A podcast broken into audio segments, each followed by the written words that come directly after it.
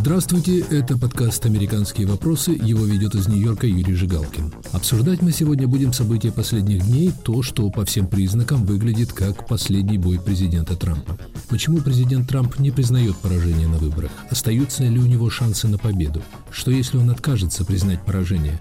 На эти и другие вопросы ответят мои сегодняшние собеседники Илья Шапира, правовед из Вашингтонского института имени Катона, Нина Хрущева, профессор университета New School в Нью-Йорке и Эрик Ширяев, политолог из университета имени Джорджа Мейсона в Вирджинии.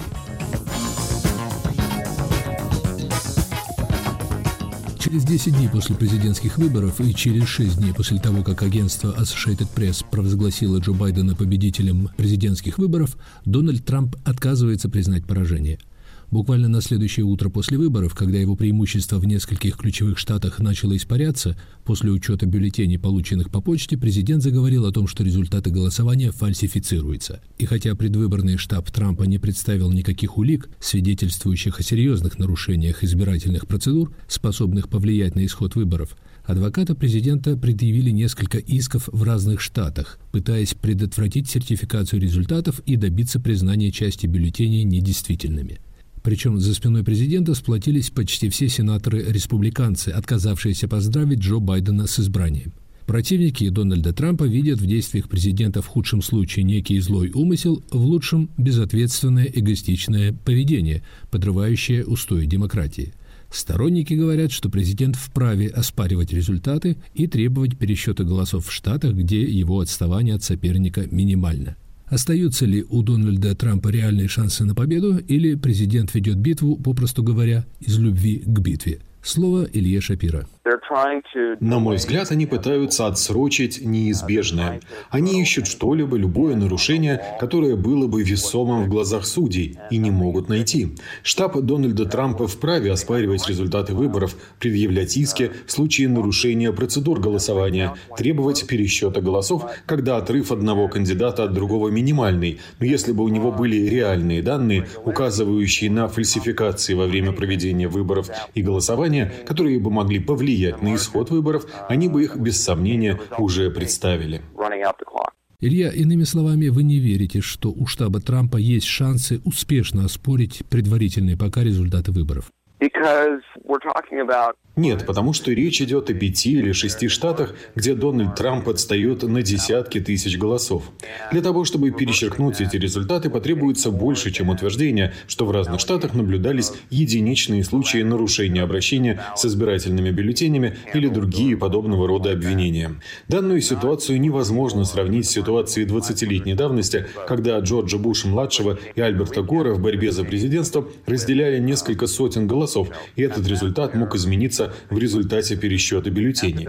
Нынешние результаты невозможно объяснить ошибкой в подсчетах. Их не изменят, скажем, доказательства того, что на каком-то участке была обнаружена коробка с неучтенными бюллетенями. Дональду Трампу может помочь свидетельством масштабных или систематических нарушений. Его штаб усердно ищет их и пока не сумел разыскать.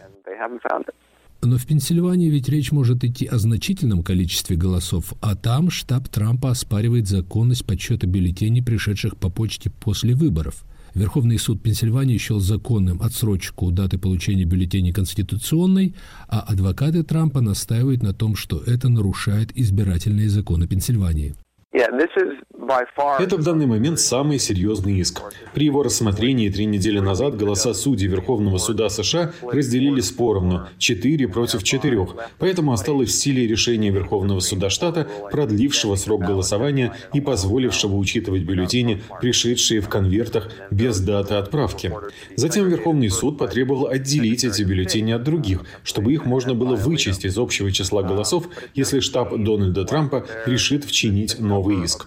Но число этих бюллетеней сейчас значительно меньше, чем приблизительно 40 тысяч голосов, на которые Байден опережает Трампа в Пенсильвании. Несмотря на то, что, на мой взгляд, обвинение в том, что Верховный суд штата превысил свои полномочия, изменив условия голосования, выглядит очень убедительным, даже решение в пользу Трампа вряд ли изменит результат выборов. И, что более важно, исход голосования в Пенсильвании, каким бы он ни был, не изменит общие результаты выборов. Если бы разговор шел только об этом штате, ситуация была бы иной. Одна из претензий сторонников Трампа заключается в том, что пресса провозгласила Джо Байдена избранным президентом и тем самым заведомо записала Трампа в проигравшие лишь на основании прогноза агентства Associated Press задолго до официального подтверждения результатов выборов. Тем самым его словно вынуждают признать поражение. У нас не будет в ближайшие дни официального подтверждения результатов выборов даже в штатах, где кандидаты получили подавляющее большинство голосов. Этот процесс должен быть завершен к 8 декабря. Коллегия выборщиков соберется 14 декабря, и она окончательно подтвердит результаты выборов. Президент совершенно не обязан признавать свое поражение. В законодательстве не существует такого требования. И я думаю, президент Трамп будет продолжать оспаривать в судах результаты результаты выборов в разных штатах. В какой-то момент иски штаба Трампа будут отвергнуты судами, поскольку эти решения не смогут изменить исход выборов. Результаты будут официально подтверждены. Дональд Трамп покинет Белый дом. Скорее всего, он откажется встречаться с Байденом или присутствовать на его инаугурации. Такие эмоции отчасти понятны, потому что он оказался гораздо ближе к победе на выборах, чем предсказывали аналитики и социологи. Я лично думаю, что он совершает ошибку, выступая с различными неподтвержденными подтвержденными фактами, заявлениями по поводу массовых нарушений избирательного процесса, что создает у многих представление о том, что результаты выборов могут быть сфальсифицированы.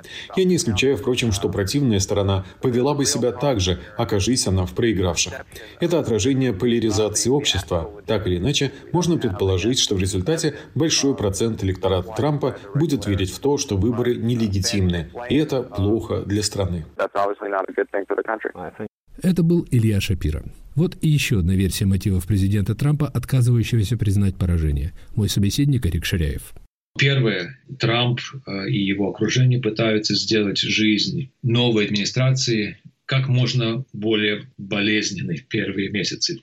И период этого транзакции, перевода сделать как можно трудным. То есть хорошо понимаешь, мы проиграли, но давайте сделаем нашим соперникам, которым мы считаем, что выиграли честно, давайте сделаем жизнь как можно сложнее. Вторая, менее явная, но я слышу голоса уже здесь внутри Вашингтона о том, что на самом деле есть такое мнение, что серьезно, что Трамп будет баллотироваться снова через 4 года не говорите, что это абсурдность, он будет старым, но он пожилой человек по старым понятиям, но очень активный, и кто знает. Хотя это, конечно, как говорится, это, это вилами на воде писано, но вполне возможно, что упрямство и непреклонность должно сыграть каким-то образом в пользу его номинирования через 4 года. Но это будет уже через 2,5 года, скорее всего, но давайте вспомним простой пример. Ричард Никсон. Напомню, что он проиграл выборы в 60-м году у Кеннеди. Он баллотировался еще на должность губернатора, проиграл там и там и там. И через 8 лет, как огурчик, выскочил и был избран на два срока. Ну и третья причина. Значит, первое это было сделать неприятность демократам. Второе это попытаться баллотироваться через 4 года. И третье это чисто индивидуальное. Трамп остается Трампом. Человек, который поставил себя, свое эго в центре политики, и он старается его поддержать э, и не разрушить его. То есть это чисто психологическая причина. Можно предположить, что, если смотреть со стороны, происходящее в Вашингтоне выглядит, мягко говоря, театром абсурда – Проигравший президент отказывается признать поражение, его противники обвиняют его в попытке подрыва демократической системы, его сторонники говорят, что президента пытаются вытолкнуть из Белого дома. Вы во всем этом что видите? Есть закон федеральный 1964 года о передаче власти. И этим законом пользовались в 2000 году, по которому означало, что пока стороны не договорятся, пока пыль не осядет, пока эмоции не угомонятся, давайте не будем ничего назначать, не будем вести период э, установления новой власти. Это все регулируется законом. И если это оттягивается, ну это не так уж страшно, по моему мнению. Может быть, это неприятно кому-либо, но всегда американская система, она боялась сильной власти. И если какая-то есть оттяжка, какая-то есть противоречие, какое-то есть замедление, это кажется ужасно с точки зрения обывателя. Ну как же так? Президенту должно быть все гладко. Нет, не совсем все гладко и не должно быть все гладко. Существуют прецеденты, процедуры существуют, которые регулируют федеральным законом. Поэтому в худшем случае, я скажу так, предсказываю, в худшем случае, предскажем, Трамп отказывается вопрос будет введен в легальную систему, и все ведется к Верховному суду. Я не думаю, что люди там столько там субъективны и эмоционально завинчены, чтобы каким-то образом давать право Трампу оставаться в офисе. Может быть, даже будет какая-то э, задержка с передачей власти, я допускаю даже больше, чем декабрь даже в январе, но все, все будет сделано согласно закону, и в конце концов Верховный суд решит. И уверен, что не в пользу Трампа. Один из моих собеседников-историков высказывал, казалось бы, парадоксальную мысль. Противоречия, борьба разных сил укрепляют американскую систему. Она на них держится. Это было сказано многими историками, политиками и даже членами Верховного суда, что сила американской системы как раз в слабости власти, которые не сконцентрируются в одном человеке. И вот в этом есть парадокс, который многие не понимают, но не просто не доходит до этого, что мы жалуемся на сложность системы, какая она медленная. Но как раз вот это она, эта система медленная, система вот юридическая, система парламентарная, президентская, она позволяет избежать тех болезненных коленных рефлексов, которым страдают многие демократии. А коленный рефлекс демократии – это то, что что там не понравилось, собрались, проголосовали и прослезились через два года. Новые пришли, все смели полностью и установили новую систему, чтобы прослезиться еще раз и снова идти. Вот это шараханье, я называю коленный рефлекс демократии. Система американская, она как болото, все застревает в ней, но тем не менее она предотвращает радикальные изменения. Система как раз позволяет проблему созреть и решиться мирным образом. Вот вы воспеваете американскую систему, ну а часть демократов вполне всерьез, судя по всему, думает, что Дональд Трамп может попытаться задержаться у власти силой. В газетах немало пишут о том, что он может вывести армию, например, на улицу, чтобы подавить протесты. Это звучит хорошо для сценария фильма для Голливуда. Два аргумента, Юрий, я предложу здесь. Ну, первый, Ричард Никсон, который в 1974 году явно отказывался уходить в отставку, и все было против него. Ясно было, что там полно-полно проблем, которые полностью его, его завалят, как, как президента. И его ближайшие сторонники пришли к нему и сказали, мистер президент, все, мы вас не поддержим. Я знаю, что большинство даже самых ярых сторонников Трампа, которые работают с ним, они понимают, что до поры до времени необходимо, можно будет бороться, можно будет портить жизнь демократам, но в конце концов есть такой момент, в котором необходимо просто сказать стоп и прекратить эти действия по поводу того, что он не, не будет уходить. Есть легальная система, которая э, позволяет э, принимать решения независимо от того, что скажет президент, уже бывший президент. И я думаю, что это просто блеф. Как вам реакция Путина на эту американскую коллизию, то есть отказ поздравить Джо Байдена с победой на выборах? Судя по оценкам здесь в американской прессе и среди моих коллег-экспертов, первый ответ на этот вопрос по-английски «Who cares?». А никто не заинтересован в этом. Я, может быть, и не прав, но сейчас Путин играет вторую скрипку уже. То, что он сказал или не сказал, уже мало кого интересует и мало кого это волнует. Может быть, для российского общественного мнения это каким-то образом важно, как-то интересно, но вот то, что сказал Путин и что сообщил, находится не то что в, сносках, но даже, даже ниже сносок. Но этот жест наверняка не забудут Байден и его советники. Конечно, и то, что было, эта перезагрузка задумана, это было не без участия Байдена, это было общий энтузиазм, это была попытка сделать по-другому э, по сравнению с Бушем, это найти общий язык, это пойти вперед, это найти компромиссы. Но не получилось. И точка зрения в Америке с республиканцев и демократов удивительно э, уникально совпадает, что это, это не наша вина. Мы старались, мы хотели делать как лучше, видите, что получилось. И тем более после Крыма Россия не понимает, что крымский вопрос является серьезным для Запада, для Америки и для большинства стран. Вот это не, не всякие сомнения. Байдена команда, которая придет и будет заниматься Россией, заниматься внешней политикой, она слышит это эхо. И, естественно, это обида, это неприязнь, это разочарование, это будет главным фактором, по крайней мере, первые два года в администрации Байдена. Об отношении к отказу Владимира Путина поздравить Джо Байдена с избранием президентом говорит Эрик Ширяев. Мы продолжим подкаст «Американские вопросы». Студия подкастов «Радио Свобода». Человек имеет право. Американские вопросы. Атлас мира. Цитаты свободы. Скучно не будет. Слушай подкасты «Радио Свобода» в iTunes, на Google подкасты Яндекс.Music, в Castbox и Spotify. Просто надень наушники. Подкасты «Радио Свобода».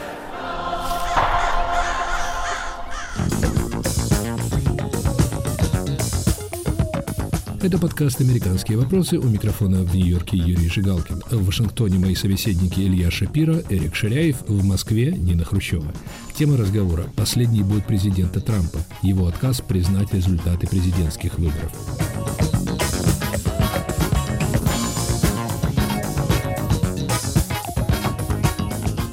Какие есть предположения по поводу внешнеполитической команды Байдена?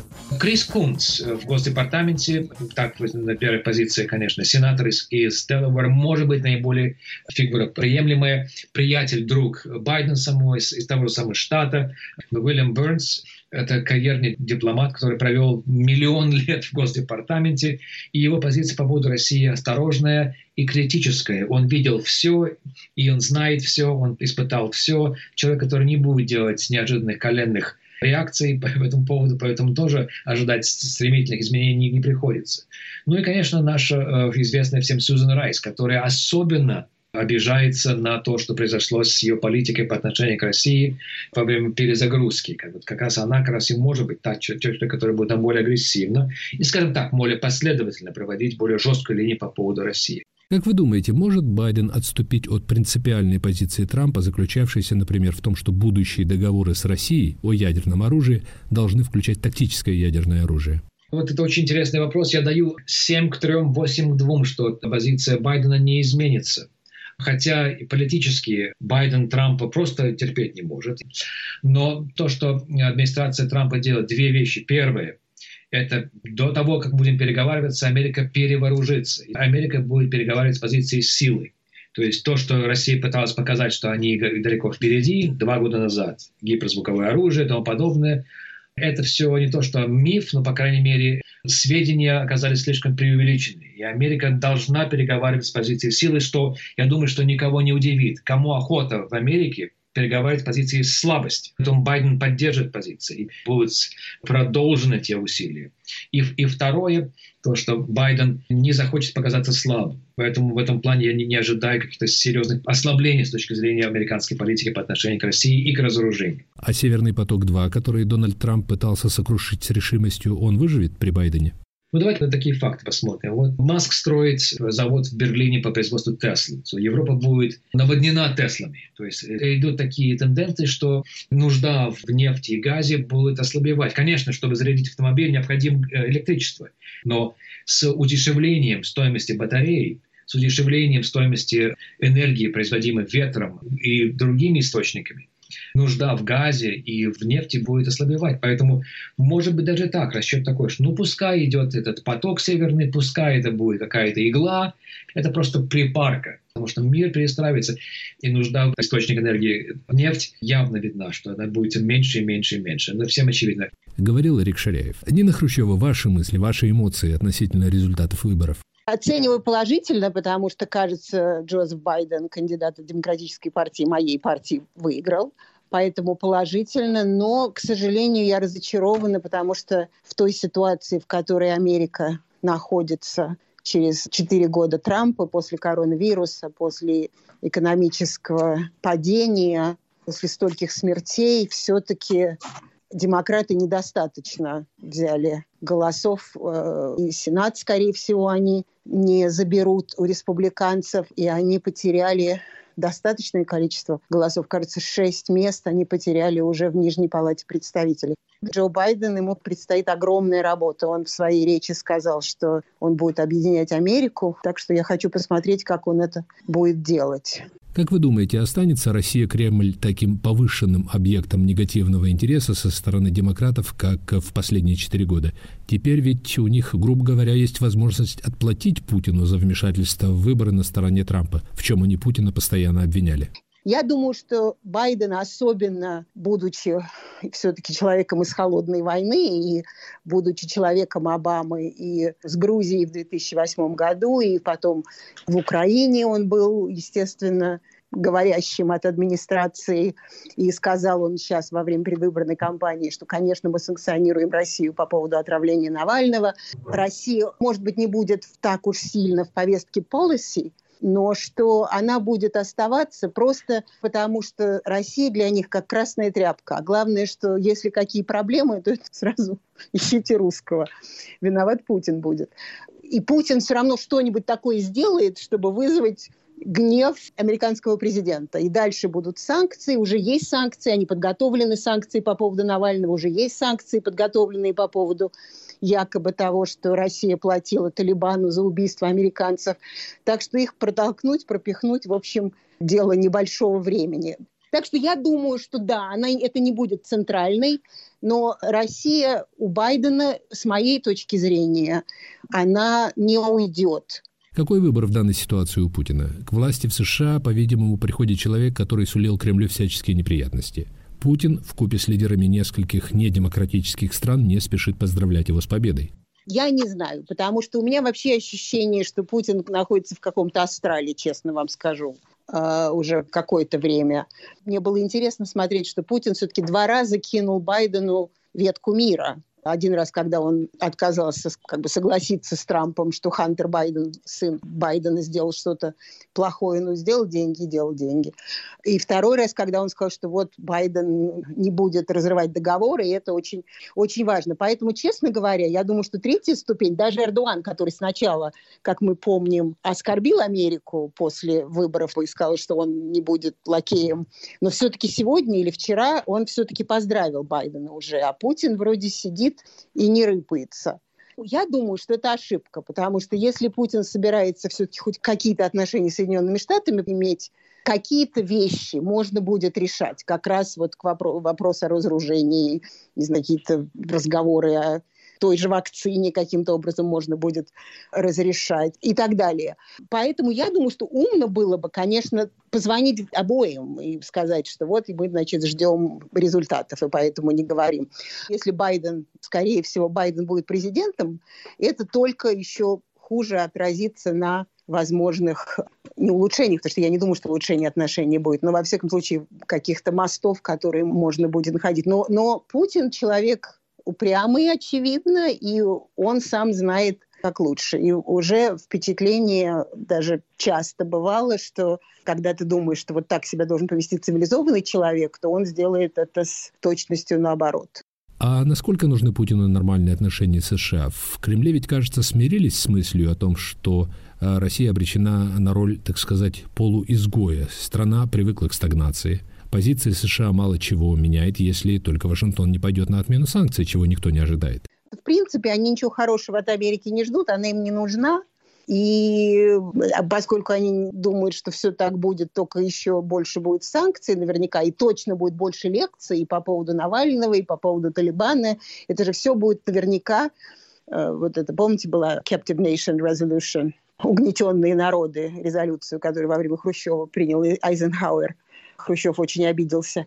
Я думаю, что это будет все только больше. Так что, как говорил Михаил Сергеевич Горбачев, наверное, это в вашем вопросе уже ответ. Очень хороший вопрос. Я не знаю. Я думаю, что вполне возможно, что они думают, что Америка не нужна потому что уже им ждать нечего. Но, с другой стороны, Путин все равно, с моей точки зрения, не хочет уж совсем отдавать отношения с Европой. Поэтому какие-то хотя бы даже формальные реверансы можно было сделать. Но уже у меня, у меня ощущение, что он в Австралии. Он живет где-то в своем этом бункере, периодически что-то нам сообщает, и дальше уходит куда-то опять. Позицию похожую на Бога. Ну а есть шанс, что администрация Байдена пойдет на ослабление санкций? Я думаю, нет, потому что это нужно будет как-то объяснять. То есть после Скрипаля, после Навального, после Белоруссии, как это объяснять? Санкции будут ослаблять. Почему? И Путин им точно в этом не помогает. Ведь Обама же перезагруживался, когда Медведев был президентом. То есть Медведев делал какие-то реверансы, шаги, он такая был первая леди при суровом премьер-министре Путине. А Путин не делает никаких шагов. То есть ты никак ты можешь перезагружаться, если на тебя, набычившись из-под лоби, смотрят стеклянные серые глаза. С другой стороны, возникает вопрос, насколько нужна Россия США? Поначалу же Джордж Буш, они там друг другу смотрели в душу, а потом они решили и Россию практически отложили. Она была совершенно не, не востребована, что называется. А потом пришел Барак Обама, прибыл Медведев, они каким-то образом стали налаживать отношения, потому что были советники, которые хотели таким образом получать звездочки за налаживание этих отношений, советники, занимающиеся Россией. А может быть, у Байдена все-таки на него, когда он, наконец, его допустит до переходного периода, и когда он увидит весь тот кошмар, который, я уверена, останется для него после президентства Трампа, ему просто будет не до России, даже если бы он хотел ее тыкать головой в песок. Означает ли это, что у Кремля могут быть развязаны руки для действий, скажем, в Беларуси, Азербайджане, Армении? Ну, в определенной степени, да, но в Азербайджане и Армении он Турция делает, что хочет, и даже на нее не, даже никто пальцем не грозит. Кстати, в Турцию это тоже Путин, я уверена, смотрит на Эрдогана и думает, как тебе так все удается? Вот. Но я все равно думаю, что так далеко он все равно зайти не может, потому что все равно есть еще Европа, еще есть, все равно ему будут давать будут санкции. Говоря о Европе, как вы думаете, может Путин вздохнуть спокойнее по поводу Северного потока-2? Будет администрация Байдена противиться завершению этого газопровода с трамповской энергией? Байден будет стараться всеми силами взять Европу обратно в свои объятия. А это все-таки был такой трамповский ломание рук, которое, в общем, оно, с одной стороны, он обнимает Путина якобы, а с другой стороны, он бьет под колено бесконечно. Так что я думаю, что «Северный поток» будет меньше интересен, наверное, меньше интересен Америке, но при этом тоже мог, может за обнимание с Байденом и с Америкой тоже могут отказаться немцы от этого «Северного потока», несмотря на то, что они такие деньги уже в, это, в него вбухали. То есть, если мы считаем, что Байден намерен улучшить отношения с европейскими союзниками, то Путину от этого будет хуже? Европа все-таки, скорее всего, будет каким-то сдерживающим моментом для Путина, и поэтому уж он совсем там бить горшки в бывшем советском пространстве и где-то еще он все-таки не пойдет. Если Америка будет обниматься с, с Европой, то есть он будет каким-то образом все-таки стараться это балансировать. Это была Нина Хрущева. Это был подкаст «Американские вопросы. Последний бой президента Трампа». С Ниной Хрущевой, Ильей Шапира и Эриком Ширяевым мы обсуждали отказ президента Трампа признать результаты выборов и возможный дальнейший ход событий. Подкаст вел из Нью-Йорка Юрий Жигалкин. Слушайте нас в эфире и на сайте Радио Свобода. Для тех, кто хочет слушать нас в любое время дня и ночи, подкаст доступен на iTunes, Google Podcasts, Яндекс.Music. Всегда приветствуются комментарии в аккаунтах Радио Свобода и на всех подкаст-платформах.